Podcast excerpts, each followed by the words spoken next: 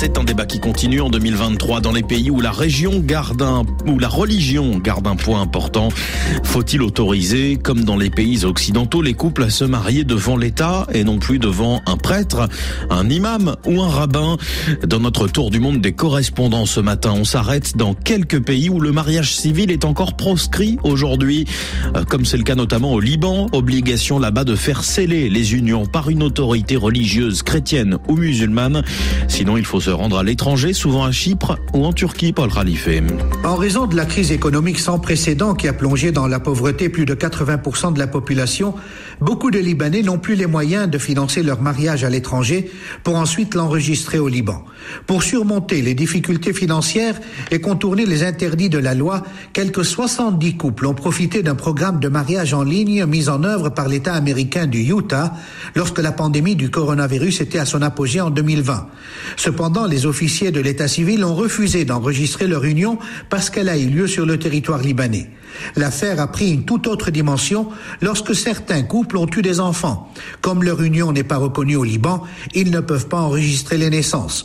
Aujourd'hui, ces enfants ont le statut de nationalité sous étude alors qu'ils sont libanais de père et de mère. Paul Ralifé à Beyrouth pour RFI, cap sur Israël, où là aussi les mariages ne peuvent être célébrés que sous les auspices de la communauté religieuse à laquelle appartiennent les couples.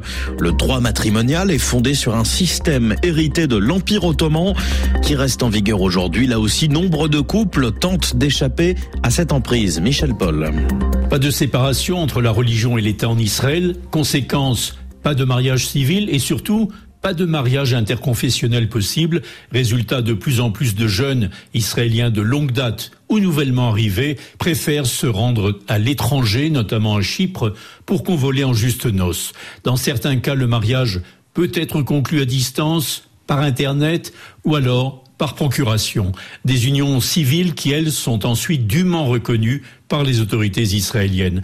Mais le nouveau gouvernement israélien, le plus extrémiste à droite et aussi le plus religieux qu'ait connu le pays, risque de rendre les choses plus difficiles pour les Israéliens désireux de se marier sans avoir recours à la religion. Michel Paul, au Maroc, le mariage est à la fois civil et religieux. Dans ce pays où l'islam est religion d'État, les musulmans doivent obligatoirement célébrer un mariage religieux devant ce qu'on appelle les Ahadoul, Nadia Ben Mafoud. Les Hardoul, ce sont des notaires de droit islamique et ici, toute personne de nationalité marocaine et de confession musulmane doit s'unir devant ces deux Hardoul en présence de deux témoins musulmans. Ensuite seulement, l'union est enregistrée administrativement.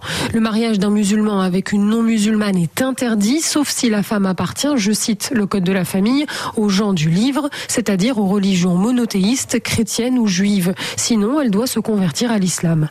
En revanche, le mariage d'une musulmane avec un non-musulman, quel que soit sa confession est strictement interdit. L'époux n'a d'autre choix que de se convertir à l'islam et même si une telle union est célébrée à l'étranger, au Maroc, elle sera considérée comme nulle et les enfants issus de ce couple ne seront pas reconnus. Nadia Ben Mafoud et puis un contre-exemple de ce que vous venez d'entendre en Europe. En Belgique, c'est le mariage civil qui prévaut. Le pays est particulièrement sévère sur la question. Un couple musulman en a récemment fait les frais, Pierre Benazem. En février 2021, un jeune couple se retrouve à la mosquée de Bastogne. Ils voulaient rendre publique leur intention de se mettre en couple, ont-ils affirmé plus tard. Plus tard, c'est devant un juge, car ils ont été poursuivis. La justice a établi que lors de la cérémonie à la mosquée, leur union avait été consacrée devant témoins. Or, en Belgique, le mariage religieux est interdit s'il n'y a pas eu mariage civil avant.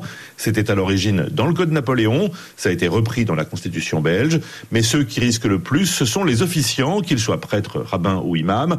En l'occurrence, cet imam de Bastogne a été condamné à 2000 euros d'amende en novembre dernier, dont 1500 avec sursis, une peine d'autant plus lourde que le mariage du couple avait été dans un premier temps refusé par la mairie de Bastogne pour soupçon de mariage blanc. Pierre Benazet à Bruxelles est notre tour du monde des correspondants à retrouver sur rfi.fr.